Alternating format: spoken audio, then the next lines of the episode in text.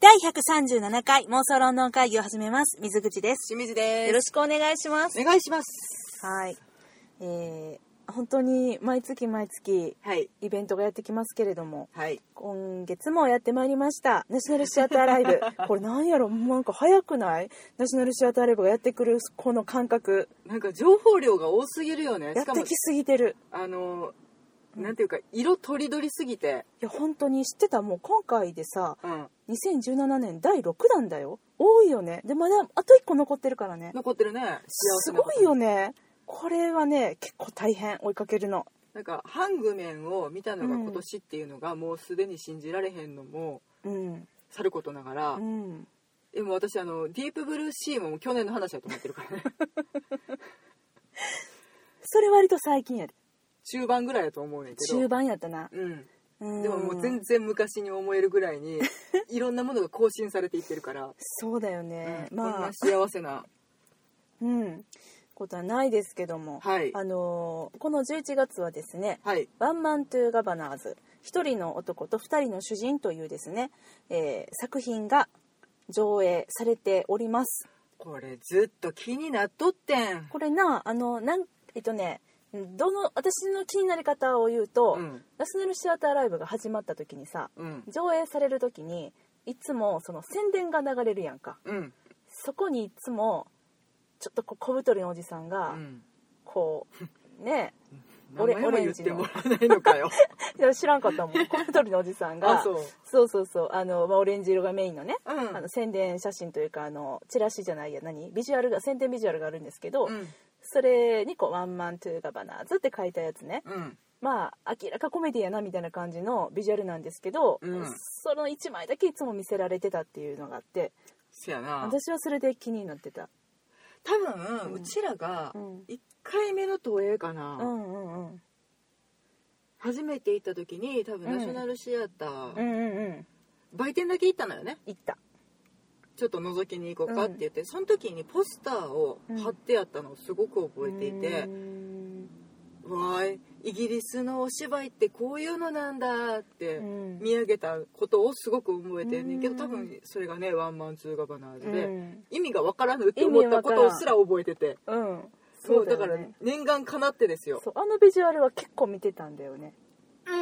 そうそうやなんですっぱよ話題作だったんだうねん、しかもあの、まあ、ローレンス・オリビエ賞もやしうん、トニー賞も受賞してらっしゃる、うんあのまあ、本当に、えーこの作品自体は、えーナショナルシアターライブで2011年にあの上演が開始されまして、うんナショナルシアターライブじゃないナショナルシアシアターでね、うんうんうんで上映が開始されてその後ウエストエンドのアデルフィー劇場とうんヘイマーケット劇場を経てあの、まあ、ロングランしつつブロードウェイでも上演されてるということで,、でそこで、まあ、あのトニー賞うん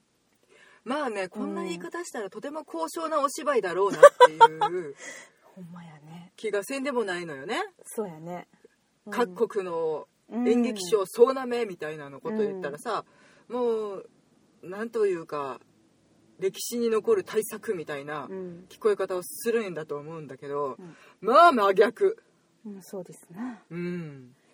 まあある意味偉大なんだけどねうんすごいですこれが英国センスやでっていううんだからまあその私はいつももう毎度ながらこのナショナルシアターライブのねはいジャパンのうんこのプログラムを選考されているうん方、はいちょっとお名前存じ上げないですけど、はいこの方のですねこのワンマントゥーガバナーズをここに持ってくるという、うんこのですねいやー秀逸やなと思ってこの私たち観客を育てて育て育ててここにこれ持ってくるっていうところがやっぱりポインここト、最近の流れとしては、誰もいない国うん、からのお気に召すままはい、からうのんワンマンツーガバナーズ、うん、そして来月はヘッダガーブレル、はいもうジェットコースターだよね。ジェットコースターですよもうこんな感じねうん。うんあのなんというか上品な喜劇、はいまあ喜劇っていうのかな美しいあのシェイクスピアうのんうん世界観の中でうのん喜劇からのうんバ カコメディそうそうそうそうこの流れですよ。ううんんでやっぱりそのあのコメディってね難しいなって思うんだけど、うんなぜ難しいかって言ったら、うんその笑うポイントっていうのがさやっぱりみんな共通の認識を持ってないと笑えないじゃない。うんでその共通の認識っていうのは何かって言ったらその土地土地の、うんだからまあイギリスやったら、まあ、イギリスの歴史でしょ、うんでまあその土地柄っていうのももちろんあるうんでそのその時に流行ってるものとかうんであのこれを言ったら暗にこれを指してるみたいなコメディってそういうところすごくあるから言葉の裏でちょっとこう楽しむみたいなそこで観客と舞台がちょっと通じ合ってフフフってなるっていううんそういう部分っていうのすごくあると思うんやんか、特にイギリスはそれが強いのかなっていう気もする、まあ、その皮肉っていう文化があるからね、うん、皮肉が文化かちょっと分かんないけど、何かを匂わせながらこき下ろすみたいな、うんまあ、今回もね多かったですもちろんこうジャパンもこき下ろされてましたけれども、はい、 まあすごいね賛否両論ありますけど、うんまあそんな感じでその、あのーこの作品自体が、まあ、コメディなんだけど、うんそのお下品な方向にも際どいし、うんそのちょっと政治的な方向にも際どいしいろんな意味でちょっと際どいところ、うん私は割ともうそういうところをひっくるめてイギリスの文化やって思えてるから、うんカラッと笑えたんだけれども、うんそういう風にその観客のみんなをねまあそれは全ての人がずっとこれまでのナショナルシアターライブを見てきているっては限らんけれども、うんでもまあその今年だけじゃなく、うんまあ、去年一昨年とうんずっと流れてきたこのあの汲み取ってここでやったらきっとみんな笑えるやろっていう、うんまあ、この作品自体がそんなに新しいものではないから、うんだからここに持ってきてくれたっていうのが非常に嬉しいなとせやなうんほんまはねこれ多分こう直接メールとかねうんお手紙書いて伝えなあかんことやと思うねんけどまあ、ここで精一杯叫ばせていただ いていつか届届いくてことを、へね、んからなこれ届いてへんからな ちょっとねでほもんまにこ思こいままです振り切ったコメディうんは初めてなのかな、うーんそうだねどうなんだろうねまああのー私はねそのちょっと種類が違うけど「人と超人」とかも割と爆笑コメディやって私の中ではそうだねかなりおもろかってもううん最後もう爆笑で終わっててんけど、うんただあれはその笑える人と笑えない人っていうのが真っ二つに分かれる中で、うんこの「ワンマンツーガバナーズは」うんそのどっちかというと吉本的なドリフ的な、うんもう見るだけでおもろいっていう、うん子供も大人ももうなんていうのおじいちゃんまで、うんみんなでそのこ例えば言葉わからなくてこれ「ワンマンツーガバナーズ」を生で見に行ってたとした私たちが、うんうんでもきっと爆笑できるっていうそれがもうねお約束、誰かが登場するだけで笑いがすごいっていうねそうまず出落ちねうん見た目の出落ちうね、んでそのアクション的面白さねチャップリン的とか、うんキートン的な感じなのかなミスター・ビーン的、うんほんまに車のドアに指挟んでいたたその後足挟んでみたいな、うんんそういう面白さがうんある、ずっこけてなんぼみたいなねそうそう上からたら寄ってくるみたいな、うんほんまになんかそんなシーンあったからねありましたよこれ日本だったら絶対たらいなんだけどなーって思そうそうそうそうあのゴミバケツの下に頭突っ込むみたいなあねるあるある、いいもう見事にかましてくれたけど、うん、だからそうある意味そのくだらないある意味じゃないドストレートにくだら ないそうあのー日本でやったらなんかちょっとあのー問題になるかもしれないぐらいのくだらなさうんのあのお芝居をうんもう大真面目に大の大人が、えーこれすごいんですよ上演時間うん3時間えーあ違うか106 195分3時間15分はい休憩含むねはいもうシェイクスピア並みの長い長丁場でこれをやっていただきましてね、もまうあ、なめんっかちゃ面白かったよって話コメディやわと思って、うんちょっと気楽に見に行けるわって言ったら、笑いすぎて疲れるってい うね、そうだよねまあそういうお話、まあ、それが「ワンマンツーガバナーズなんですけれども」ネタバレネタいやまだネタバレへんよ全然あらこれだって私たちの所感しか喋ってないからそうねそうねちょっとだけ説明すると、はいあのえーこちらはですねカルロ・ゴルドーニさんという、はいえーベネツィアの作家の方ですねイタリアの方ですねうん、当時ベネツィア共和国ですあそう かそうかそういうことでそごうなざいるまのすかあの1700年代に活躍されてた方ですのあの原作のですね、うん2人の主人を一度に持つとというそういう作品がありましてこれはまああのうんうんうん18世紀イタリアが舞台のお芝居なんですけど、うんあのまあ、即興即興コメディみたいなそういうジャンルのおだから芝最居初からはもう笑かしにかかってるやつやそもうんなそうそうそうありまして、うんまあ、これをもとに、うんこれをまあ1960年代のブライトンに置き換えて、うんリチャード・ビーンさんが、えー書かれて、はいそしてニコラス・ハイトナーさんが演出されたはいというあの作品でございましてね、うん2011年に初演でございますはいねしんちゃんニコラス・ハイトナーさんといえばもうこれを見ずには語れない、んヒストリーボーイズ しんちゃんの超おすすめ映画ですよあの しんちゃんね妄想ロンドン会議で数少ないしんちゃんの記事の中にヒストリーボーイズとあとロンドンゾンビ機構をおすすめしているというねそうこの日本の中の 一本がヒストリーボーイズだからね違うもんもっと他にもおすすめしてるやつはロックンローラーとかもあおるすなすめしあてるるなもんあるけど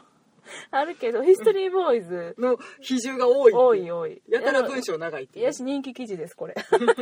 なんですけどミス言えてないミス・シェパードもねミス・シェパードをおいや手本言いににくいやろミス・シェパードミミッスシュってなっちゃうミスシェミスシェパードをお手本にアクセントの場所あやなわかりました、はい、もう取られてもそのもちろんだから映画監督もされててうん舞台の演出もされる、うんまあ、ロンあのイギリスらしいねニコラス・ハイドナー監督は本当にもうなんかドストレートにイングランドな感じだインねグランドですねうんでまああの2003年にナショナルシアターの芸術監督に就任されましてはい2015年の3月退任されてます、うんこの間ねうん彼の行ったうんナショナルシアター改革が素晴らしいお3おつあります何座席を変えてみたとか違うよ何それトイレットペーパーをダブルにしたとかそういうノのンノンそういうことじゃないなんか そういうシことステム的な話ねおおーうん何でしょうか当ててみてまず一つはうんシステム的なことうん言っちゃうね1個目はナショナルシアターライブはストートスタートさせましたあ彼でごそざいれまはす素晴らしいことですねはいあそりしがたいてことですね2つあと2つもこれも素晴らしいよ若者にとって嬉しい新人起用のシステムを作ったあーそっちじゃない観客向けですあーえっとユース割引みたいなやつそうです若者向けの低価格チケットを発売し始めましたああいやそれも素晴らしいねねえなんかさ今はどうなんか分からんけど前はさナショナルシアターのうんなんかその建物にさうんなん「か10ポンド!」って書いてんの12ポンドの時もあったけどねだんだん上がってってなるの、うん そう若者は10ポンドで見れるよみたいな、うんそういうねやつやったんだけれども、うんあのまあ、企業と提携して、うでその協賛してもらって若い人たちに安いチケットで見てもらう、まあいいことだよね大事なことだよね。ありがとうって思ったうちらもなんかうん当日券は安くなるとかそういうシステムを使ったそのれかはな使わせていただきましたね、うんありがとうって10ポンドで叫ん見まだし気たがする街中でそうほんまにほんまにって言ってね、うんあの10ポンドは価値やったねあったうんありがたかったですなんはかいやっぱりうん門が広がったって感じするよねするわちょっと見よっかって思えるもんね、うんなんかあ立ち見でもいっかって思えるもんねいやもうそれでも見れるんならって思っちゃうよねやっぱうりんだってもともとさ1万円とかするような舞台をさうん2000円しない値段で見れるってさすごいよねすごいこれは画期う的んあれは素晴らしかったですはいあともう一個ですこれね何系うーんと暗黙の了解ルールをちょっとこう覆してみた系だね暗黙の了解ルール料金改定とかそういうの、料金じゃないねんこれは公演日のお話公演日うん日曜日にやりだしたあ正解ですほんまにはい暗黙ルールで休演日となっていた日曜日っていうのに公演を実施し始めたということでございます今ではね日曜日もあったりするもんねそうやねうだから、いんやでもあそうか日曜日休みかって思ってた記憶はあるなうんまあ私らは日曜日に変えることが多いよねだからうんうん日曜日結構いろんなところ閉まってるから、うん日曜日を移動日にしちゃってうんもう帰ろうみたいな感じで帰ってるけど、うんうんそうなんですでっもて地元の方にも嬉しいよね、いや嬉しいと思いますだからまあね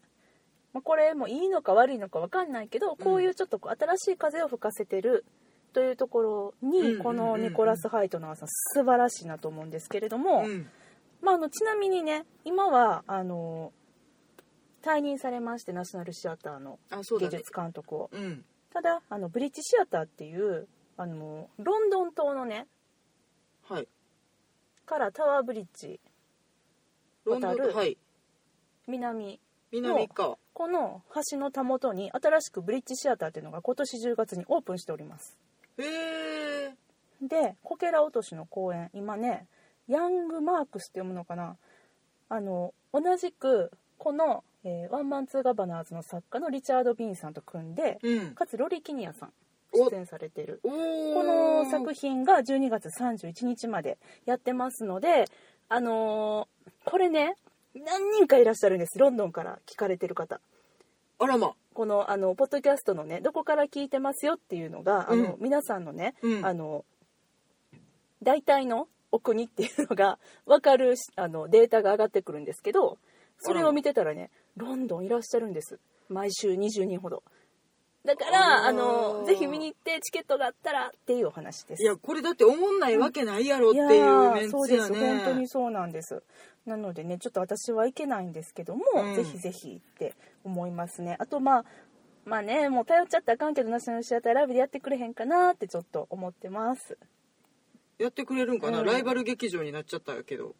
でもほらナショナルシアターライブはナショナルシアターに限らずやからうんいやロンドンででもやってる面白いお俺芝居だからっちんとこやめやったやつやったったらさってならへんかななれへんわなれへんか 絶対なれへんわあそうそれジャパンだけ やであー おいおいおいおい軽くディスってんじゃねえよね 本当にいやでもそれはちょっとまあ見たい、本当にそうでしょうんうんあのー私も宣伝ビジュアルしか見てないですけど、うんなんか面白そうやったロリー・キニアさんは面白くないわけがないと思ってしまうのよねもう森キニアさんが主演やと思うねんけどなあ違なうんんかかいや分からへんそこそこすらちょっとあんまりよく見てないんですけどいやでもあの人別に主演って歌ってなくても出てきよるでそうか な、うん、分からへんねんけど、うん、というねはい中途半端ですいません調べているのがいえいえそれがまあうんニコラス・ハイトナーさんです、うんまあこういうですねメンツプラスこの、えっと、ジェームス・コーデンさんうんね、ヒストリーボーイズでもあの出てはったねめちゃめちゃおもろいよね私ヒストリーボーイズも見てへんねよな見ろよ どういう役柄されてたんですか面白かったという記憶じゃ面白いそうですあの私はジェームス・コーデンさんといったらその、えー今ねそのアメリカの、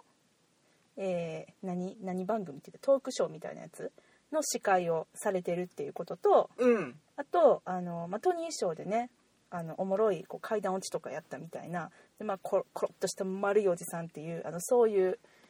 イメージ何しかおもろいよねあの人もう見た目から面白いみたいなね、うコロッとした、うんうん、なんかこうデブっちょやけど すごいこう動きが機敏みたいな身がで軽い愛嬌あって、うんでもなんかあの感じのさデブッチョさんってさイギリス的よねなんて言ったらいいの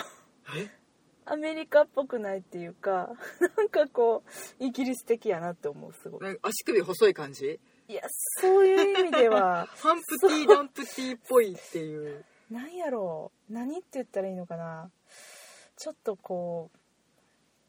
ぴったりな言葉が浮かばないんですけれどもまあそのとにかくこのジェームス・コーデンさんが、うんえー主演なんですね。うんであのまあどんな話なんかっていうのをねはいちょっとこう軽く説明す話あっるとたっけあるよ一応あるよ説明するとですねはいえーこちらはちょっと待ってよあったあった舞台はうん1963年のイギリスのブライトン、はい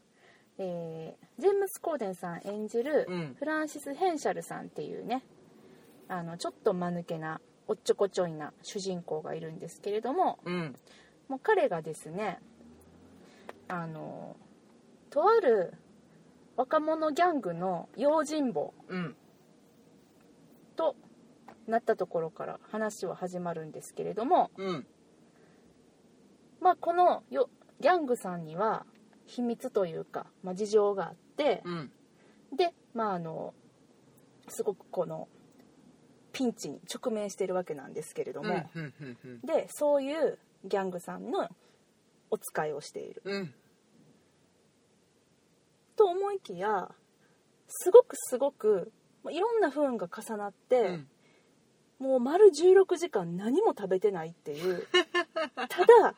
なんか食べたいお願いや食べさせてくれでもお金がないっていうその状態で、この食欲を満たすためだけに、うんたまたま通りがかった、うんもう一人のちょっとなんかあのお金を持ってそうなシュッとした人ねシュッとした人ただこの人も何かの事情を持ってそうな人うんうんのその人にひょんなことであの、まあ、自分のあれなんて言ったらいいのアシスタント何召使い何従者っ従者かな、ぽいけどねまあ下っ端うん、うん、になるとして1日5ポンドで雇ってやるって言われて「うんやったー仕事が増えた!」って言っフィてッシュチップスが食べれるみたいなそうねそうそうって言って、うんあの同時に2人の主人のもとで使えることになった、うんこの、えフランシスーフランシスさん うん何だっけ名前だってフランシスさんうんただこの使えていた 2, あの2人の主人というのが、うんまあ、それぞれに抱えている秘密があるんだけれども、うんあの実はこの2人には朝重から大のな因縁がそう朝から因因縁が縁なんだろうな、まあ、秘密が、うん関係があって。うんでこの使えているフランシス君はどっちもに使えているっていうことをバレてはいけないっていうところがあり、うんなのにその2人の主人というのは同じ宿に泊まっていて、うっんていうねでもおまぬけだから、うんこっちの主人から頼まれたことをやったのにこっちの主人の方にそれをやっちゃったりみたいな、うんもうよくある勘違いすれ違うい、んおっちょこちょおいっちょこちょい間抜け、うんっていう要素が重なって重なってドタバタコメディっていううん不必要にドタバタコメディすごいです本当にすごいです特に一幕いやもうね機関銃のようなギャグの応酬不必要なギャグの応酬よねあと不必要に濃いキャラクターの応酬濃すぎてさもうじゃあちょっとここからね、はいあのネタバレにはいなると思いますので、えー聞きたくないよという方はぜひスイッチオフでお願いします、ただ笑いに行きたい方どうぞ見に行ってくださめいまちゃせくちゃ面白いですもう、ん何もかも忘れて笑えるよね大爆笑でした、はいあのえっとね私実はうんこういうねおっちょこちょいな人が巻き起こすうん失敗による笑いっていうのが苦手な人わかるわかるえわかる私もそうやねこの気持ち分かってくれるそうやね私だから最初ね見始めた時、うんあこれちょっと私の嫌いなやつかな思苦っ手てなて思ったやろ、ううんわしんちゃんもそれなんかさあやめてやめてその失敗やめてってなんかその主人公がその失敗したことによってあの被る何かもそれは嫌やねんけど、うんそれによって派生する周りの人たちへの迷惑っていうのがそうそうそう周りの人の気持ちを考えたら、うんすごいもうなんか辛いっていうかい嫌やねん。だから下手にこういう映画を再生し始めてしまううとん、うわーってなって早送りすることすらあるぐらいうん、もうあのオチだけでいいわってなっちゃうぐらいそんなにか。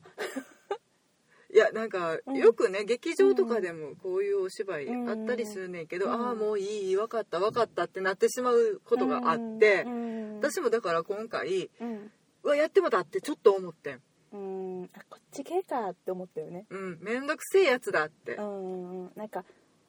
なんかこう笑え笑えないやろうなって思ってたう私は。んうんただもうねコミュニ見てたら、うんどこからかなもう私の新しい扉がオープンされ てバターンとねバターンって、うんほんでもうふわって言ってるのを笑ってもうて、うんもう劇場でふわーみたいな、うん一人で もう爆笑してるうちにもう実は1幕が1時間40分2時間近くあるんですけど、うん結構長いね結構長いただその最後の1時間っていう表現が正しいんか分からへんけど、うんもう自分でもなんかこうあと何分かなとか、うん休憩までどんぐらいかなっていうのを、うんもう考えることすら忘れてのめり込んで、うん一緒になって笑っとったっていう、うんそういう経緯があるのでまあなんか撮り方なのかもしれないけどライブ感がすごかったしねすごかったねううんんめっちゃ面白い一緒にその劇場で見てるみたいな気持ちになった、うん今回それが特に顕著だったなと思ってそうやんねあのなんかね途中のやつでなんかライブビューイングで、そうそうあそのナショナルシアターの外ううんで見てらっしゃる方そうあの野外で同時上映されてたんだよねまあのうふん通常やったら、えっと、劇場で、うんえっと、映画館でうん上映されているものを特設ステージをナショナルシアターの外に組んで、うんそこでなんかちょっとお祭りみたいな感あれじで。楽しいよねうん、なんかサーカステントみたいな感じかな、うんうんうんであ可愛かのったスクリーンを組んで見見てらっしゃる方がいうてんとかっていう、あそこの気分ぐらいにはあれはあいけてるとなった思うあの実際に劇場の中に行けてるとは、いやそれはもう本当に足元にも及ばないとは思うんだけど、私あそこまでは行けたなってあの野外には参加できてた、う私もそんな気がするんなんかちょっとお祭りに参加したみたいなうん気持ちはあるちょっうんと、録画やっていうことはもちろん分かってるんだけど、うん私たちはね、まあ、時差という、あのーまあ、ハンデもあるから、うんまあ、一生うん同時上映に参加することは、あと字幕というハンデもあるのでね、うん、っ一生参加できへんってことも分かってるけどうん今回ちょっと参加できた気分よね、て思わせてくれるうん何かがあるのがそれがもうなお芝居の持つ力なのか、うんあのー中継スタッフの素晴らしさなのかうんなんかね今回それが楽しかったなっていう気はすごくすうる、んそうですうねん、なので本当にうん、行ってねうんぜひ行ってみてください、はいっていうところで、えーネタバレが嫌だと思う方は、はいスイッチオフでお願いしたいと思いますはいではスイッチオフはいではここからネタバレでございますはい、はいあのーこれねまずその、まあ、ドリフみたいやっていう話はしたんですけどそのドリフ的というのか、うん吉本新喜劇的というのかあでもね私ドリフっぽいと思ったのは1幕までで、うんやっぱり2幕はめっちゃシェイクスピアやなと思っていやそれは思った、うん、見た、うん、シェイクスピア喜劇のあのすれ違い感とか最後にババババババって組み上がっていく感じ、しかも無理やりにね、うんでなんかそこまでいるっていうぐらい大単位にするところとうんか、あのひっつけりゃいいっちゅうもんちゃいますねんっていうね そうそカップルの数増やしてどないすんねんってうみんなカップルみたいなね、ううんまあ、それは思ったけど もあの、なんだろうねあの最後のみんなで結婚式みたいなやうつ、ん、絶対さシェイクスピアもさみんなで結婚式するやろする、で最後みんなで歌って踊って終わるやろ、うもん、う最後この間見たお気に召すままとな一緒やったアズユラキッドと一緒やったから、まずいいうん、あこれシェイクスピアのお国だなそーうっそてうそう思思うった思感っじたうん、けどその途中のその1幕うんはもうめっちゃドリフやなと思ってうーんとでもドリフやねんけどまあドリフはね私実はめっちゃリスペクトしててう、んうんわかるわかるもう伝説やん、うんで私たち世代のその一回り上の人たちはさうんあのーもうどんだけドリフが素晴らしいかみたいなのをさ、うんめっちゃこう教えてくれるわけよね、うんうん特にその舞台関係の人たちがね、うんでもう今じゃ使えないあの本火とかうん本水とか、うん屋台崩しとか、うんあと回るやつとか棒回しね棒回しとか今はもう消防法とかうん の、ねいやあれ保険なんぼほどかかんねんいうやつ な保険かけられへんでしょ あんなんやった危ら。険すぎて、で まあ、実際ね事故とかも多発してるしね、うんうんまあねそれはありますけど、うんあのーっていうその、えー何が言いたいかって言ったらあれ全部生放送だったんだよね。うん生で毎週毎週いろんな会場にもうセットを立ててう、んでそこで生で中継をしていた、うん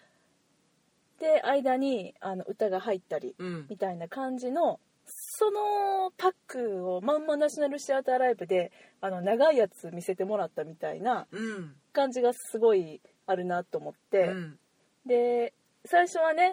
なぜかね何の説明もなくね、うん4人組のあの歌から始まるんだよね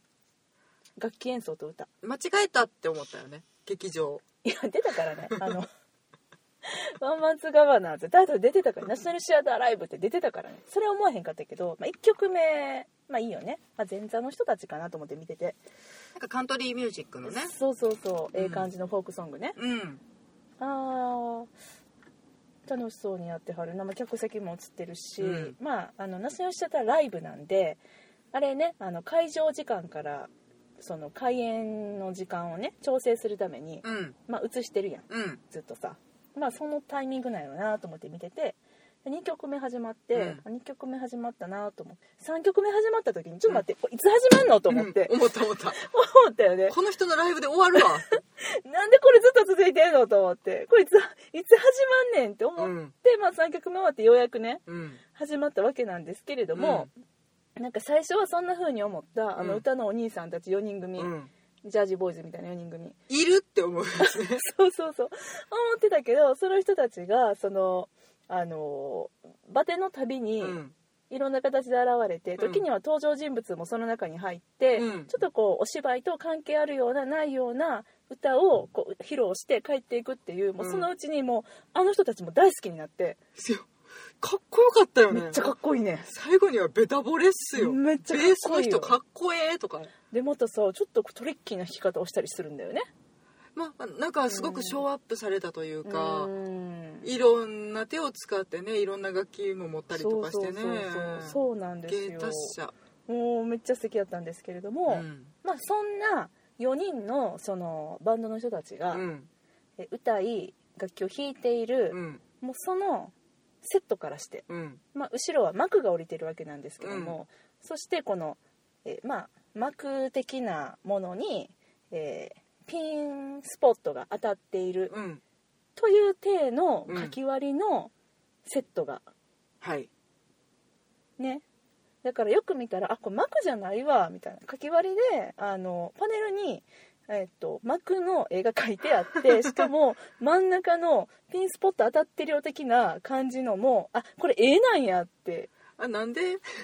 やだからその後も全部全てがかき割りやったねあれめもっちゃ可愛かったですだからすごい凝ってるセットなのよね実はそうだからあの平面に描いてるんだけれども、うんちゃんと遠近があるように見せかけてるトリッキーなあの、まあ、書き割り、まあ、演劇的手法なんですけれども、んを何枚もこう重ねて実際のセットみたいに見せててしかもすごい枚数出てきたよね、うんお部屋のセットがあったらうん街角のセットもあるし、うん街角も何箇所もあったりとかそうそうそうそう、うん、最後港にまで行ってみたりね港に行け行ってたね、うんうんなんですっごい、あのーちょっと紙芝居的っていうかそこでちょっとこうファンタジックじゃないんだけれどもああそうねうなんんか現実ではない感じうんうんうんうんううんそうそうそうなんかあおしゃれやなと思ってあのドリフの全てを、うんあの作ってたあうのんごっちゃごっちゃ感と違ってやっぱりあちょっとスタイリッシュみたいなそやなでも、うんあのセットからもう「笑て帰ってや」言うてんねんけ そうど そなうそうそうそうそうなんだよね、うんまあだからこの全部かき割りっていうのがもう本当にあのとても効果をあの効果的やったし、ようんかったなと思いましたねあとは客いじりねねそうなんですこれねあのー本当はね舞台作品ではタブーとされている、はいえ第三の壁をぶち破るってやつですーかそうなんですあの第三の壁で合ってんのかなそうだね今ちょっと知ったかして言うてみたけど、第4位やったかな まあいいけどあの、まあ、壁がね、うんまあ、だから私たち観客から舞台は見えてるけど、う舞ん、台の世界の人たちからは観客は見えていないという設定ですね、うん、あのそういう大前提のもとにお芝居というのは進行していくわけでご一ざ応いまねすが一応ね一応ねそんなわけはないねんけどそうやねな、見えてますけどね、物理的には視界には入ってるけどでも、いやでも海だよって言って客席を見たら、うんお客様ではなく私たちには海が見えているのでそうそうそうだし、まあ、舞台はここで切れてこっから客席になってるけど、うん、この舞台はずっと続いてる体だよみたいなね、うん、そういう感じじゃないですかでもこのね、えー登場人物特に、えーフランシス君うん、彼がね事あるごとにこう一人になったらうん、ちょっと待ってどうしたらいいと思うみたいな感じで観客に語りかけてくる、うん、ちょっと待ってめっちゃお腹すいたみたいな、サンドイッチ誰か持ってないみたいなね、そうそうそううそう、ん、あと重い荷物を一人で運べないちょっと待って誰か手伝ってみたいなので、あのまあ、最初は観客もフフフって聞いてるけれども、うんえちょっと待ってこの人あの言葉だけじゃなく視線だけじゃなくてちょっと待って体も乗り越えてくるみたいな感じで、うん、まあ、あのまさかのそのお客さんが舞台に上げられますっていうね、うん、まあ、これねあの実は全部仕込みっていうねうん、あ、でもどうなんだろうね。一緒やったってブロードウェイでもあ、そう、フムス出てきたってあ、そ同う、じやったあ、じゃあもうあのうんお客様を実際にいじることはなかったんだね。うん分からんその私はたまたまそのツイッターで見た情報やったけれども、あのえーあれ、ねもう全部仕込まれたネタやったってことね。うん、同じやったって言って言ってはる方がいた、まあ、その日以外がどうだったのかとかあ私まも分かんあ、なあいのけど日替わりとかはね、んあるかもしれあるかなもいしけれないどけどうん、フあムスだっじゃあたあよのってうん運ばされてた男性2人も一緒やってああ美しいっ美しいでしょうあのてねいうかうん、その客の人らがうますぎるいや私もあの、えっと、三都合3回え客席にいる人が舞台に上げられて何かをさせられるっていうシーンが出てくるんだけれどもその、まあ、3回目は、まあ、どう考えても仕込んでるっていうのはうんうん分かるんだけれども、うんその最初の2回に関しては、うん私は本物かなって本物のお客さんかなって思ってた思いました。うんうますぎるリアクションがうんなんか照れてうん笑いながら、うんもうなんか舞台に上げられてどうしていいかわからないみたいな、うんうんうんあの戸惑い感がうん素晴らしくて、うん、そうだよね1個目はさ何かって言ったらものすごくお腹を空かせたうん主人公うがん舞台から客席に向かって、もう誰かサンドイッチ持ってないみたいな感じで、うん BLT とかうんうんハムサンドとか何でもいいよチーズでも何でもいいよって僕にちょうだいって言ったら持ってるって言って、手あげる人がいて、うんでえみたいになって、うんうんえちょっと待ってみたいなえあ持ってるのえどうしようみたいなすごいこうざわってなってね、うんえこの流れ予想してなかったっていう、うんまあ、これも演技なんだなっていうことなんだけれども今日ちょっと待ってこんな映像とか入って全国中継全世界中継してる日やのに、うんえーどどうしたらいいみたいなえもうえちょっと待ってちなみに聞くけど、うんちなみに聞くけどえっ、と何のサンドイッチとかって聞きながら次のシーンにつなげないといけないから、でもブチって切るわけにもいかんからどうしようっていう演技をして、そうでもあの、持ってるって言っていただいた以上どうにかしなきゃいけない、うんその行為を無限にはできないけれど、ん芝居の流れを断ち切ってはいけないので、っていう葛藤を演じてらしたのね、そういうことなんいやですすよごいなでしかもその持ってるサンドイッチの具はって聞いたら、うん、フムスうんっていうねまあね美味しないんですわえ私めっちゃ好きやねんけどフムスマジで好きやでだからしんちゃんがさフムスかまあでもあのえっ、とこのフランシスさんもねうんフムスって言った瞬間に、んでまあがげ劇場内うもんドッと笑いが起こって、まあなんでかって言ったら、うんまあ、嫌いな人多いよねよりによあっのてねフムス会っていなんうかおからみたいな感じなんだよねあそう味のうん深みのない おから私は好きやねんけどあのー本当にビーガン料理とかあのうー、ん、うん、オーガニックな感じオのーガニねッ、クな感じのとかあの何何やろまあなんか豆うん、豆をすりつぶひしよてこ豆に、まあ、うんオイルとか、うんレモン果汁とか塩とかを入れて、うんなニンニクも入ってんのかな、そうねだからマッシュポテ、見た目マッシュポテトやけどなんかちゃうねやわっとした感じでおからみたいな食感そうだからなんかポテトサラダかなと思ったけど、うんマヨネーズじゃなかったみたいな、うん私ねあのあれ好きやねんけど水口ああいうの好きだよね好きやなんねかあの味気のないやつそう やめてくれるなんかあれ好きやねんけどけどあのそのフランシスさんも舞台上から、うんうんフムスかそれは残ってるわみたいな、うんなんかその残しがちなサンドイッチとしてってことだよね、うんあれねそうそういう風な認識になってんのかなと思って、うんで周りのみんなも「フムス」って言った瞬間にうんドワーって笑って、うんえだからすっごいなと思ってん私そのでもとてもリスキーだねそれって他の人が僕も持ってるっていう可能性もあるやんねただななかなかなまあでもそっかこの芝居をじゃあでも1回でも見たことがある人うは、んえどうなんやろ言うかないや見たことある人は絶対言わないよ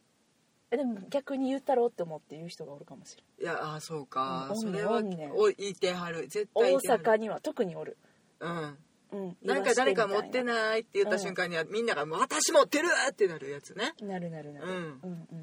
本当にそれは危険を危険性がうんとても高いうんいや分からんでもひょっとしたらやけど、うんお客さんの中で持ってるみたいに言われたらそれはそれで進むんかもしれない、あそういうルートもあるか、まあうんえっと、あみんなありがとうででで、うん君はっていうふうに、まあ、絶対あの人に振るとかっていうことにはなるんだろうもちけろんどそんな可能性はね考えてるに決まってるしと多思うん分だけど、何回も事故ってるとは思うからそうやんなうんだけどやっぱりフムスがおもろいっていうのでそこにちゃんと入れてるっていうのがうん最高やしなとか思っもてちゃんとそういうの言いそうな人なんだよね、そうやね持ってそうやねフムス、うん、ちょっと真面目そうな人 がねなんか思わず「そうああ僕持ってる」って言っちゃったみたいな、そうそうそうそうそう、うん、ほん で正直な人みたいな感そうじやね その後もさあのフランシスがさ、うん一生懸命場をつなごうとしてるんやけども、うもうそういうのぶった切るように、うん次のシーンのさ、うん人がバンって現れてさ、もう全然関係ないセリフ吐くみたいな、うんほんでなんやねん一生懸命ここやろうと思ってたのにうんみたいな感じでつながっていくあれももうとても仕込みとは思えない素晴らしさでしたね、うん、うんう、ん、だから後からあでもこれごめんなさいあの確かじゃないので、うんうんうんううんん、もしあのー仕込みじゃなかったらごめんなさい、でうんもあのロンドンとブロードウェイで両方見た方が、うんあどっちかなブロードウェイで見た方かが、うんナショナルシアターライブ見てかな、うん同じやったって言ってはったから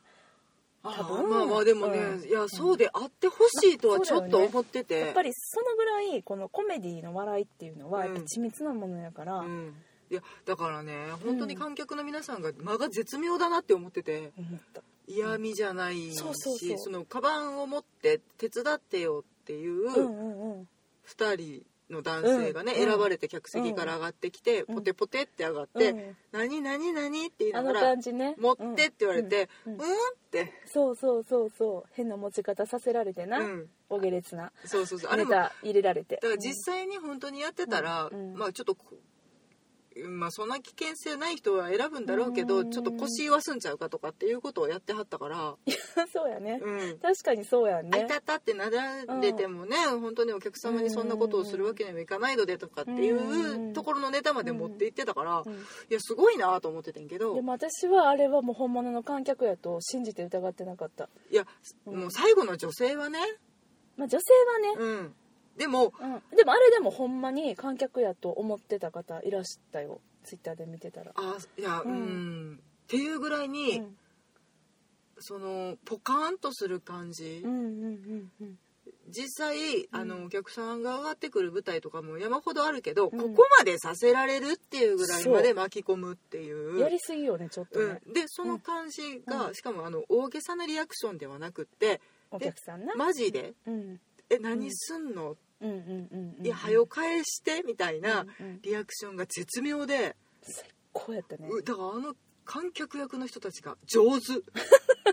あれね分からんけどひょっとしたらそう見に来てた友達とかっていう可能性あるよねよくあるやんうんあの頼むやつうん、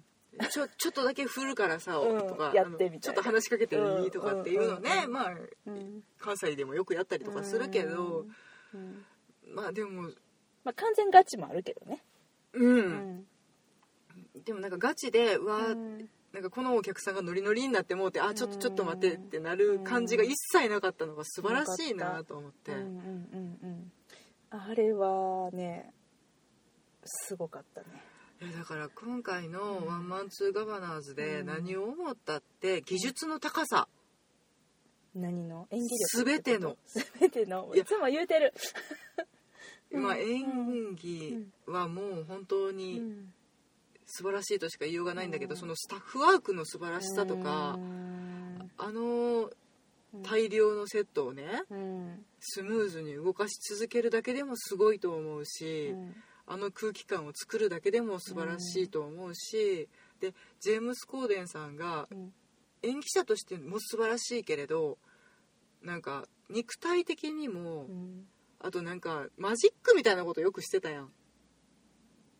なんか手先の器用さみたいななんかやっとったっけなんかすこの人何でもできるなーって思っててあまあだからその楽器演奏とかもそうなんだけど、うんあああのマリンバみたいなやつ木うん琴木琴マリンバじゃない木 え琴マリンバじゃないの木琴なんか可愛い音のねまあれマリンバや思ってんけどなあれマリンバってもっと音響かへんあれわからあれんマリンバいっぱいあるからあそっか、うんごめんマリンバっぽいなと思っただけあーあの木琴っていうよりなんかマリンバっていう イメージねイメージいやなんかああいうことをするとか、何でもできる人すぎてうんすごいなーって、うんコメディアンっていう枠ではもうくくれない人なんだろうなーって、うんうんうんやしあの体型であのお顔で立ちで、うんパーフェクトよねうん、私ああいう小太りな感じのうん人好きやね、ああ可愛いよねあのね天野くんとかキャインのねああだからってな今んかしんちゃん思ってると思うけど好きゲプッとしたんじゃなくてコロンとしてる 感じうんそうそうそうそう手足短い感 じねいやだから、うんあのハンプティーランプティーみたいな感じねそうそうやしかつ頭いい人やんあの人ら頭いいねそこがいいいねそういうのが好きそう だそうですどなたかいらっしゃいませんかね求む、 うんそうなんかそういやもう本当に出てくる方出てくる方、うん隅々までねその技術が行き渡ってて、うんあのニコラス・ハイトナーうん監督が作り出す世界観がうんなんか夢物語だなってずっと思ってた、うんそうだねあれが演劇力ってもんですかイギリスのうん褒めるないやなんかこうだからちょっと感動しててうんいや面白かったよ、バカすぎて感動すら覚えるっていう、うん特にその一幕最後一幕最後って何回も言ってるけど、うんもうこれは本当にもう全く何の意味もない、うんもう志村後ろ的な、うんあのシーケンスの掛け合わせなんですけどそこに、あの客席から上げられたうんという設定の,、うんあのまあ、なもうでもねあの大半の方がもう信じてたと思うあれ信じるしかないもん。途中、うんまあ、だからその人の最後うん、最後に、まあ、やりすぎっていうところまでやられるっていうところまで全然ほんまに気づかんかった、そやね、うん水ぶっかけられて、うん最後あの消火器の泡まみれにさせられるっていうあの本当にこのお芝居を今日見に来るためにうんちょっとおしゃれしてうん、来ましたみたいな感じの、あのいい感じのお姉さんねお姉さん、うんうんうんうん、上品な30代ぐらいのかな、ううんんお姉さんがねあげられて、うんちょっとこの鍋持っててみたいな感じで渡されうて、んで意外と長くずっとおらされるって言ってたまに一人にさせられたりみたいな。なんか魚ぶった切ったやつが飛んできてヒーみたいそなうねそうそうそうそうなってて私ねあのー机の下に隠れさせられたやんか、うんその時に、うんほら隠れろって言ってあの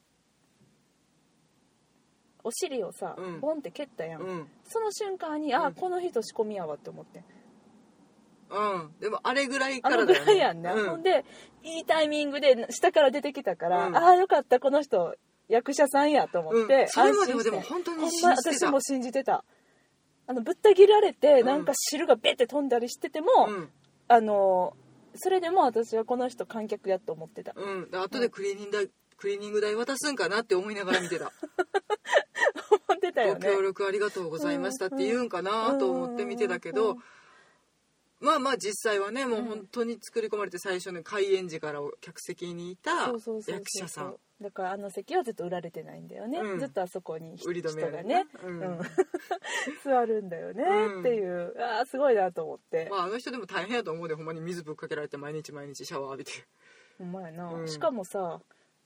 開演からずっとそのシーンまでうん客席で見とかんとあかんって いうね、そ毎日毎日、う、うん、まあ、あ眠っのあの人が毎日かどうかは知らんけど、あまあね何人かいてはうるん、いんやろてうけどねはるかもしれへんけどさ、うん眠くないよ見るよ見るけどでもやっぱさ舞台袖とか裏でスタンバるのと違ってさ、うん客席は客席のさ客としておらんとあかんからうんそれはそれでしんどいよね、しんどいと思う、うんあれで段取りあるしさその後の、うんいろいろ考えるし、うん名前も言わなあかんやろ、うんとかでもなんか絶妙の前やったけどね絶妙やった 思わずフルネーム言っちゃったみたいなそうそうそうそうそうあれも素晴らしかったしうん、本当になんか作り、もう偶然性のうん、ハプニング芝居やねんけど、うん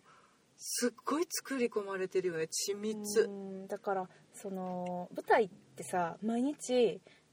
いろんな出来事が起きて、うんで終わっていくっていうのを、うんまあ、ハムレってやったら何回も何回も死なんとあかんとうかん言うけど、それをあの毎回新鮮なこととしてやんないといけないかうら、んあのコメディもさ、まあ、言ってたけどあのあしんちゃん見てないねあの幕開のインタビューでねあのこのお芝居ね、うんあの幕開の、えっと、15分間休憩ですって言われてね、うんで15分後に戻ってくると、うんまさかの休憩中に行われてるインタビューを見逃すっていう、うんそういうあの親切じゃない作りになっていて、 15分って言ったやんって思ったうん、私はしんちゃんからその情報を聞いてたから、うんトイレに行ってさっさと戻ってきて、うんインタビュー聞くぞと思ってスタンバってて、うんほんじゃまあ5分ぐらいかな、うんうん、うんまあそんなに重要なことは言ってなかったんやけれどもなんか軽くインタビューとあの楽屋でのショートコントがね そうそうそうそうそう。あるっていう、うんうんまあ、大したコントでもないけど、 うんうんあのーっていうのがあって、うん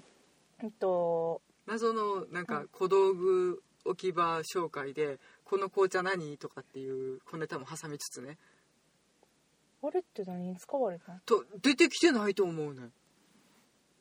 出てきてないわこの紅茶あったかいですよって言ってえあの紅茶いつ出てきたんやっけほんまやな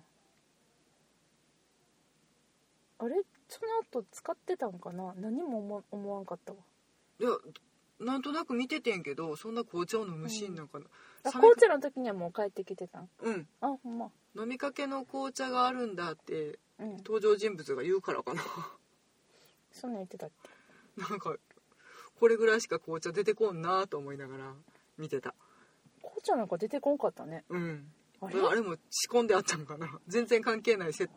小道具混ぜてたんかもしれんそうかなそんなさ邪魔な小道具あそこに置くあれ普通の小道具置きやったでよく見るうん、でもあうんそんなところにそんなリアル消え物で液体で熱いやつなんか置かへんからな、じゃあ誰かが休憩中に飲んでたやつをそこにふざけて置いたんかな、かもしれん嘘やんそれも仕込みまあわかんないけどいやだってあんあれはねあの小道具テーブルっていうのはうすっんごい神聖なものやから、うんもう言われてたけどちょっとでもその位置動かしたらうんめちゃくちゃ怒られるから、うもんう絶対触んないよう怒られた、だってあるものがなくなるっていうのは、うんもう本当に怒ることやから大事故だからねうん、絶対に触るなって言って、でもさあのさパンチカーペットを、うんあの机の上に引いて、うんそして白のビニテで区切ってうん置くっていうあの置き方ってどこも一緒なんだあねのシステムはバンコク共通みたいだねまあ私たちがその本国からうん輸入させていただいてるんかもしれないいけれやどうんも、こうするものなんだっていうところがどっからか伝わったんだろうけどねすごいね一緒やったね、うん笑っちゃってえ同じやと思って見たことあるやつやってそう そうこの動きはやと思ってしかもあれ作るの超めんどくさいねそうこのサイズのものをここに置いてこれはうん当たったら危ないから奥にしてとまかあそうやわなその、うんだから安定するまで時間がかかるよねうん何回も貼り直すっていうね、うん、でちょっと上手に置いてたけどやっぱり下手にあった方がいいわとか死ねって思うよいやでもあるやんそれあるやんあるだからあれあんまり早めに作ったらあかんねんそうやろ、うんだから場当たりとかしきっかけとかやってる間に、うんこれはこっちやなとかって言って、うんでさその間にちょっと上手にあったと思ってたから、うん本番でも上手にあるんやと思ってたら、うわん分からんけど誰かが下手に持っていってたとかそういう事故が起こるってことでしょ上手から下手に移動させるっていう、うん段取りがあるのに下手にないからって焦って、うんえなんで上手にあんねんって言って移動させる人がいたりとかするからそういねう、ことだよね、うんあんねんってちゃんとこの後上手に行くねんみたいな、うっんていうねまああの衝撃場あ衝るある撃場あるあるでございますけれどもいやっていうのでがも一緒やねなって思ってちょっと面白かったけれども、うんであとその廊下を指してニコラス・ハイトナーさんがね、うんあのステージマネージャーオフィスですってあのうん紹介してたでしょ、うん舞台監督のオフィスだよ廊下があって言ってうーんそうだねって言うんっうて、んうん 廊下にね待機するんだよねうん武漢、さんね、うんねもう本当にお部屋に帰る暇なんかないからねうんいや本当にそうなんですよ、うんまあ、今回で言ったらあのー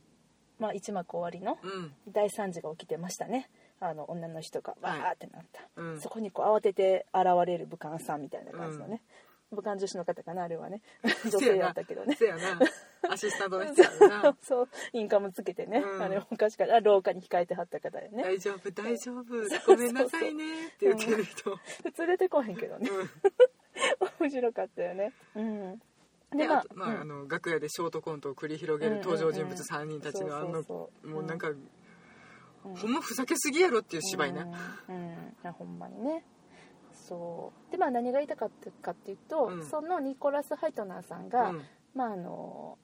インタビューパンフレットでかなおっしゃってたんですけど、うんじゃあインタビューで言ってたのか、うんあのえっとしんちゃんが見ていないと思われるね、はいはいはいあのこのお芝居をうん作る上でね、うん最初は稽古の最初うはん面白いんやけど、うんやってるうちにどんどん面白くなって、うんなくなってきうて、んえこれおもろいんかおもんないんか分からへんってなって、やってやってやってやるとようやく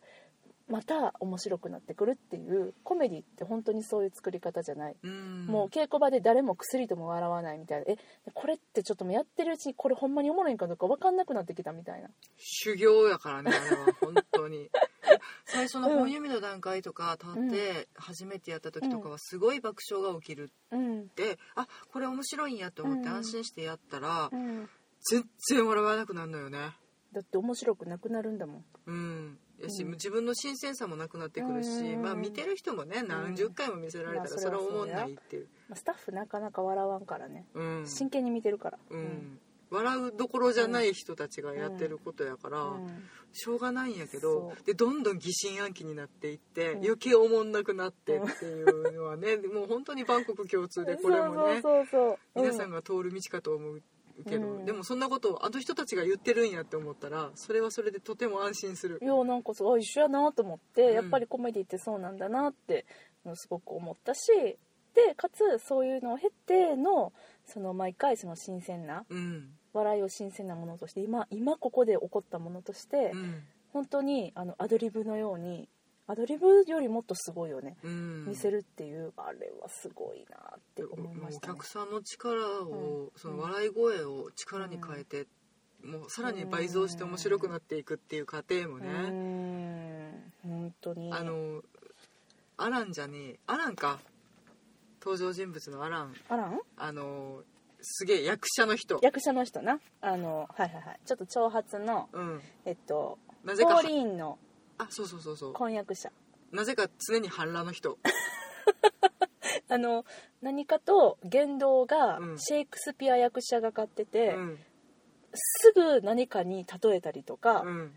すぐなんかこ引用ゼリフを吐いちう、ゃう人ね、うんで絶対に半身客席に向いて喋る人ね、ううんんお前は役者かって突っ込まれるっていうとても不条理なネタもあったけど、うんうねんうんなんかあの人とかもううんうん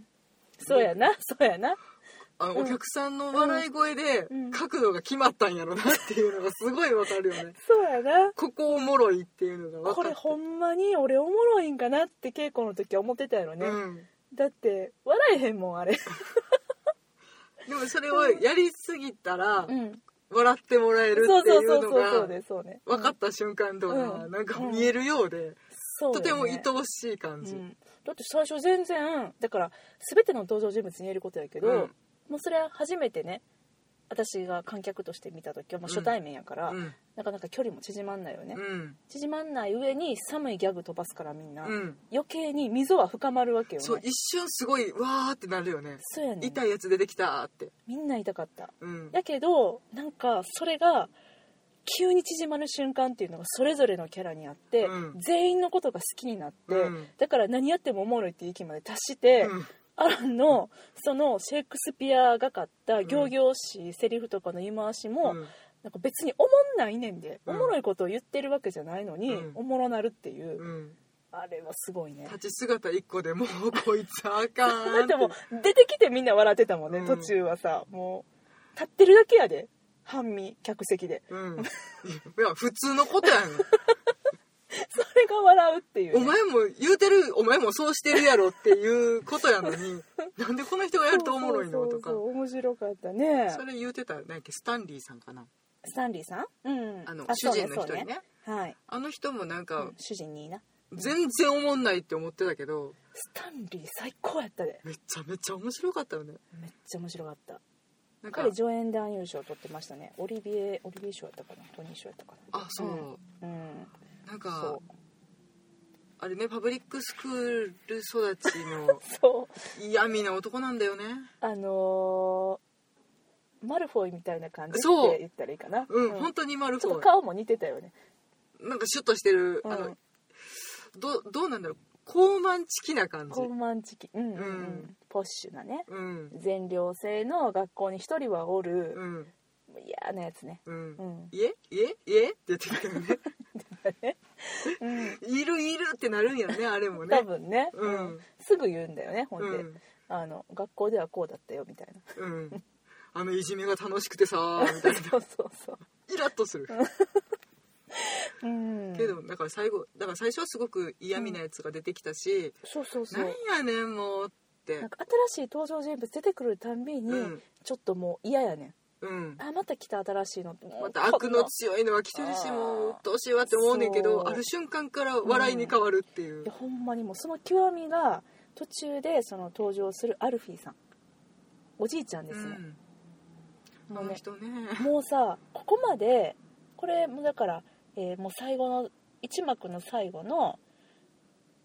もう天丼 天丼っつったらいいのか ないわゆるねもうギャグに次ぐギャグをあの重ねるところがあるんですけれどもそこでもうそのキャラクター出してくるっていうもう出てきた瞬間ブワーって ゾンビみいたいなおじいちゃんうー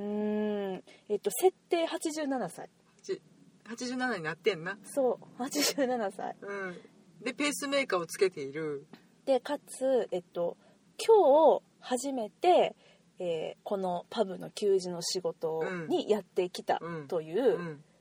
えーそしてあなたをアシストしますってフランシスクさんに、うんこう押し付けられたうんおじいちゃんで、うんもうよよぼよぼよろろろろろろろみたいな、うんよぼいよぼいしてたよねほんのそのおじいちゃんがもうどつき回されるし階段から落とされるし、うんすごいのねあの人の体力すごいよね彼はもう私この人好きになっちゃって。うん調べたんですけど、うんトム・エデンさんですねはあという方でしてもうアルフィーとしか思えない男前よいやうんだよねでもずっ男前なんとですけど嫌な顔してんのよねもうなんかゾンビっぽい顔してるから、うんもうなんか何どういう普段がどんな顔なのか全然わかんないあれなんですけれども、えー彼は何歳でしょうかうん若いと思う当ててごらん36あ惜しいね33歳ですねおーが87歳の役をしているということでう、んまああのオーディション受けてあそうこの役をつかまれたそうですねでニコラス・ハイトナーさん曰く、うんあの当時のオーディションの時の思い出ですね、うん87歳の老人だと思ってものすごく難儀そうに難しそうにこの椅子をね部屋の端から端まで運んでくれってオーディションだったらしいんですほうほうほうほうもう合格ってそれですごい才能 おーすごい面白かったその彼のインタビューがあったんやけれども、うんうんうんそうそうそ素晴らしいなうで才能掴んだあの役でもこの人以外できへんやろっていうもうほんま愛すべきおじいちゃん87歳もうだから、うんそれももう出てきた瞬間うーわまた面倒くさいの出てきたと思ってそうすごいさその一番最初に私こういうお芝居はちょっと嫌いっていう話したけれども、うんうんもう最たるものが出てきたのねもう本当に一言で言って面倒くさいそうまあこれ系かと思って、うんまたこいつがなんか引き起こすんやろと思ってたけど、うんもうなんかねもう予想をはるかに超えて、うもう笑かしてくれました、うんでもう笑っちゃって最後には好きになったから ん、いや大好きですよ、あーすっげえなと思ったでこのアルフィーに対する仕打ちっていうのの、うんあのー最もひどい仕打ちを、うん素の顔でやってのけるのがそのさっきも言ってたけれどもマルフォイみたいなポッシュなうんあのスタンリーさんうん、主人その2ですけれどもね当然の顔してやってたよね、彼がひどい、うん、扉でバンバンそうそうそうそう殴りつけるわ最後にはクリケットを、うん、クリケットうんクリケットのバットでねバットうんスコーンってほんまにねもう志村後ろみたいな、うんでこのアルフィーさんさ、まあ、すごい設定やねんけど、うちゃんと仕事しはんねんなちん、そうちょっと運んでんのゃんと運んでんねん、めっちゃ階段上り下りしてたでそう落ちても落ちてもそうやねだからもうちょっと応援してしまうやんあまた来たみたいなでアルフィーもさ今度こそうんあのやられへんようにと思ってやってくるんだよね、震えながらさ、でもやられるねんな、うんドアの前におったらバーンって開けられうて、ん、ねフラフラってなったりフラフラしてるところにまたドーンってやられてそうそう階そう段ヒーって落ちてって、 3回ぐらい落ちてたね、うんあの階段の落ち方も見事やったねあーっと落ちていくあの感なじんねかあの飛んでくにゃんこみたいなそんな感じじゃんそんな感じあのルミコ飛びっていうの高橋留美子のわかるわかるそんな感シじュドーンみたいな感じうんわかるかななんこかの感じ伝わる人おるかな、うんあの全然体が直線じゃないんだよね曲線ってヒュンってそうなんかもう漫画みたいに飛んで いくのあれすごいなと思って、ううんっん、ていうアルフィーさんね素晴らしそいのなんかほあの見た目はこうゾンビ的なフランケンシュタインうんうんうんドラキュラのようなフランケンシュタインのような、うんそうそうそううんもうもう本当化け物だよね、うん、で髪の毛白髪でボサ爆発したみたいなボサボサみたいな、うん、そういうねでもそんな人ですら私たち好きになっちゃうっていうこれはすごいよ劇場マジックだねいやほんまにねもうそんな感じでございますが1個ねまあちょっと日本人的にはちょっと気になる箇所もありましたね。はいあのまあ何かって言ったらあの日本語字幕うんえーで卑怯卑く卑怯だなみたいなあれが卑怯者やったかな、うん卑怯者みたいな字幕が出るんですけど、その時に、えースタンリーさんあうれんスタンリーだってたっけスタンリースタンリーが喋ってたな、うんが言ってるセリフっていうのが「うん Like Japanese」って言いましたね、ううんんだから 日本人があの卑怯者の代名詞やねんなっていうあの日本人としてはちょっとこううんと思うところもあるんですけどもちろんあのなんやろその劇中内で、まあ、そういう風にちらっと出されましたが、うん最も最も怒るべきなのはうんオーストラリア人です、うんオーストラリアに行くのって言ったらみんなが「えー」っていうオーストラリアにだけは行きたくないよねみたいなすっごいオーストラリアのことをもう何回も何回もディスるっていうねうんありましたけどでもだからそんなんかこうディスりすぎてて逆に好きなんかなぐらいの感じ受けるじゃないなんかでもあれだからうん60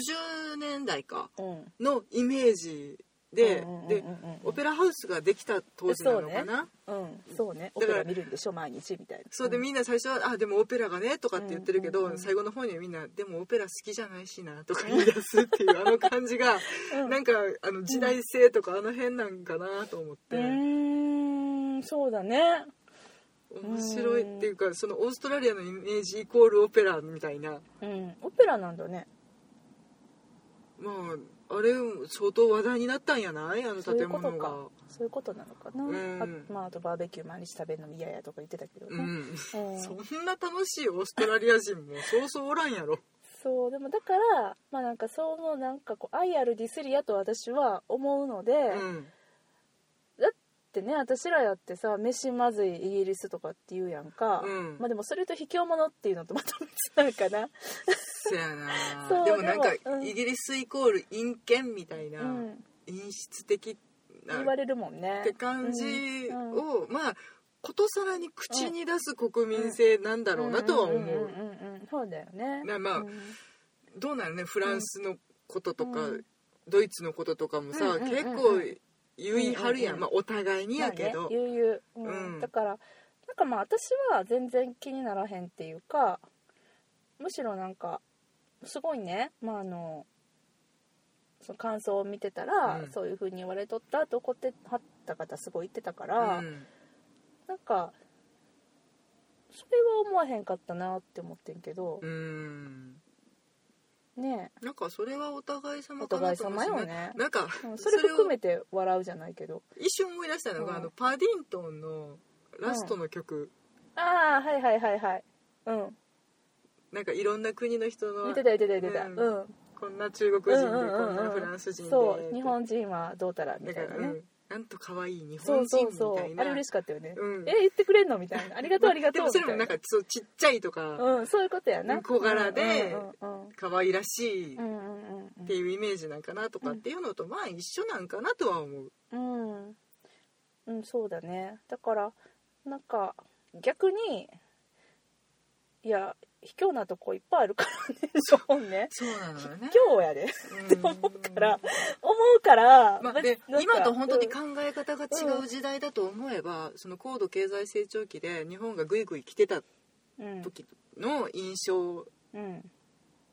それを持って書いたんかな語ってるのかなとかっていうのはちょっと思った今も思われてるんかもしれんけどねうんうんまあ分からんけどな、うんうんでも、まあ、そんなにあのいやむしろこうなんかあジャパン出てきたみたいな感じにジャパニーちょズっと、うん、出てきましたなあなんかディスられたって思っうん、思いましたけれども、ううんそうだねまあまあそういうのとかあと一個気になったセリフがあって、うんセリフっていうか地名なんだけどあさ、あのビリー・エリオット・ザ・ミュージカルでも、うんあのソリダリティのねうんうん歌の中でね、うんやたらこう気にかかる地名として私心に残ってたんだけれども、あのマジョルカ島っていう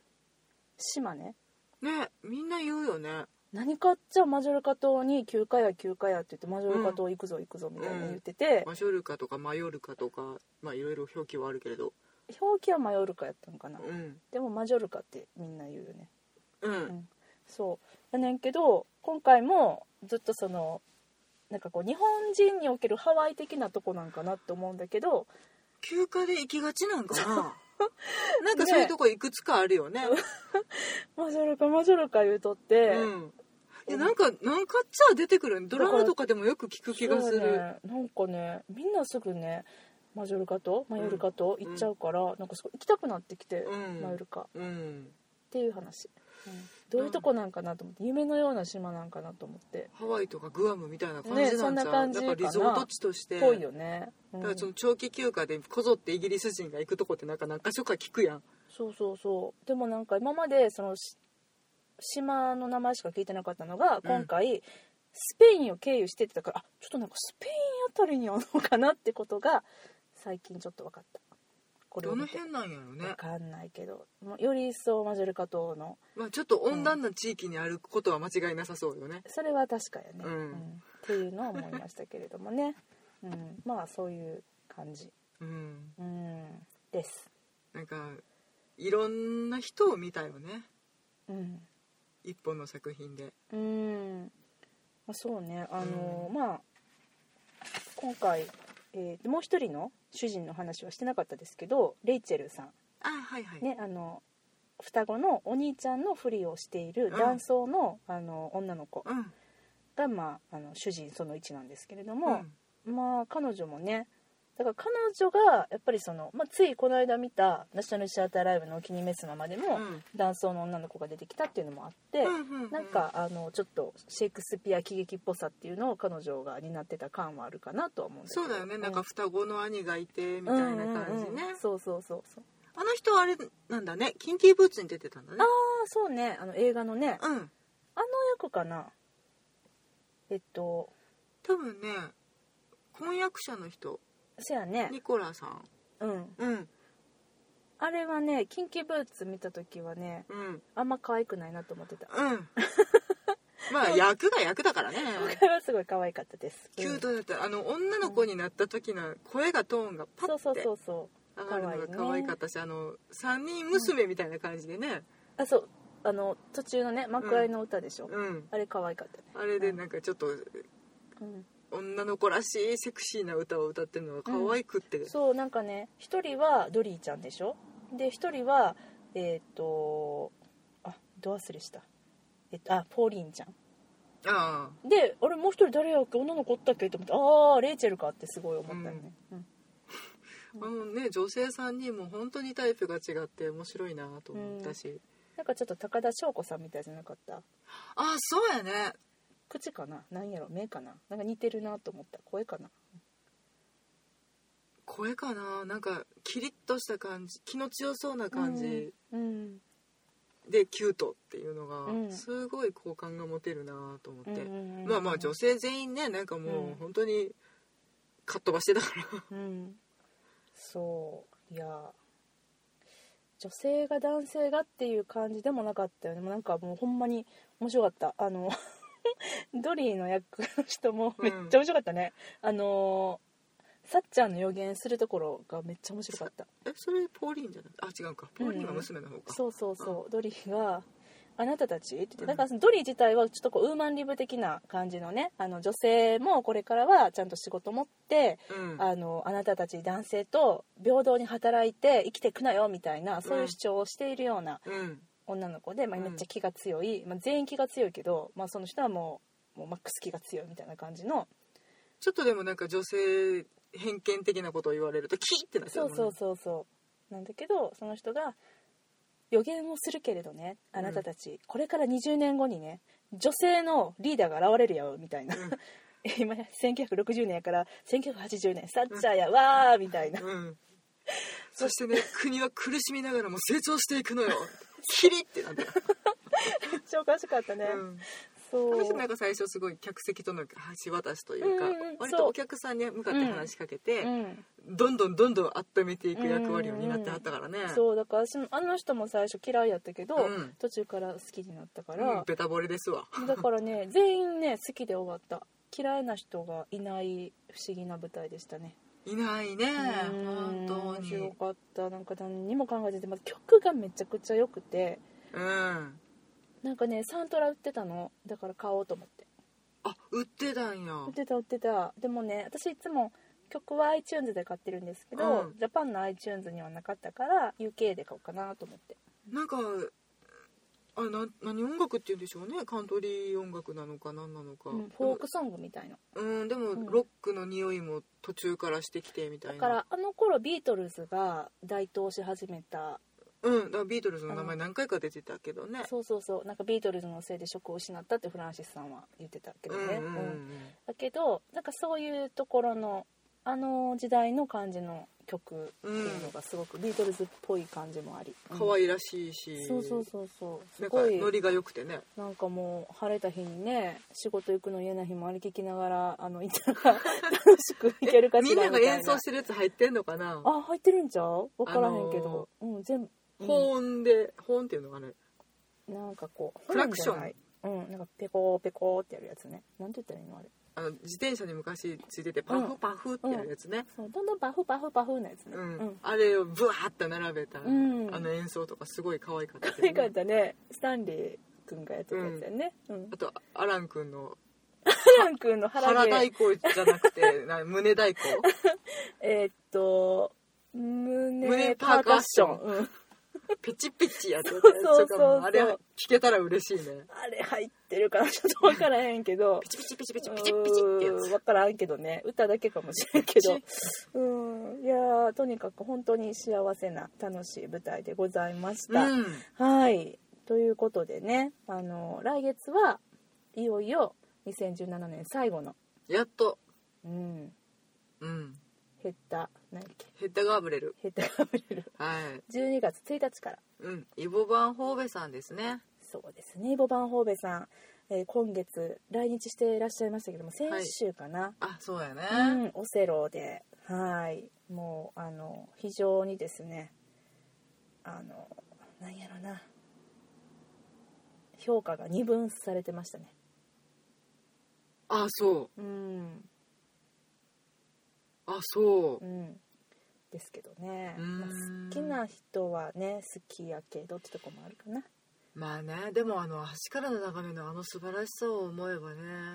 うんヘッダガーブレルもとても楽しみだなと思いますがうんうんうんうん、うんですね楽しみでございます、うんはいというわけで長くなっちゃったかな長くなっちゃいましたけれども、はいあのちょっとでもこのワンマンツーガバナーズ一人の男と二人の主人の面白さがうん伝わったら嬉しいなと思います、はいあのまだナショナルシアターライブ見たことないよっていう方もおそらくおそらくはうん来年もやってくれるんじゃないかなって思うのでもうここでやめられたら泣いちゃうよわからんそれはわからん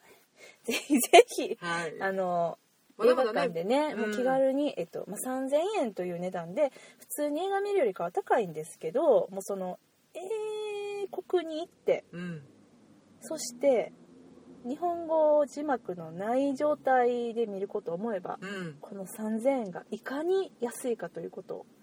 まあでね、う普通の映画よりもまあ大体長いしねまあ、長いね、まあ、うん長さの時間決まるわけじゃないけどさ、まあうん、ロード・ズ・バリングあのあそうだね4時間あったからね、うんいやもうそれはね、まあ、いいとしてね、でもまあ極上のエンターテインメントをうん家の近くで見れる機会そをうだね,、あとはまあその舞台を映像で見て面白いのって思うかもしれないけど、うんそれはもう自信持って言えますこのナショナルシアターライブシーズンめっちゃ面白いです。はい、はい水準高いですですです。はいというわけでねあのおすすめいたします。あの次のねイボのやつはうんイボイボのやつはどっちかわかんないけどめっちゃ難しいかもしれない。うんレそベルレの可能性ベあルるレベル高いんちゃうからこの流れで来たらね今年最後にあれが来るんだよ。そうやねんな、うんいやでももう心ゆくまで堪能してやるわいやもう本当にね、うんそう思いますなんでよかったらちょっとその雰囲気だけでもね、うん味わいにね来てほしいなと思います、はいいというわけで妄想ロンドン会議でお便り募集しております、はいえー、ツイッターでうん「ハッシュタグ妄想ロンドン会議」とつけてつぶやいていただくか私たちのところまで直接リプライください、えーあとはメールでもお便り受け付けておりますはいお待ちしてお M- ります、 MOSO LONDON アットマーク Gmail.com 妄想ロンドンアットマーク Gmail.com までお便りくださいませはいはいというわけで今日はこの辺りでお別れしましょうさようならありがとうございました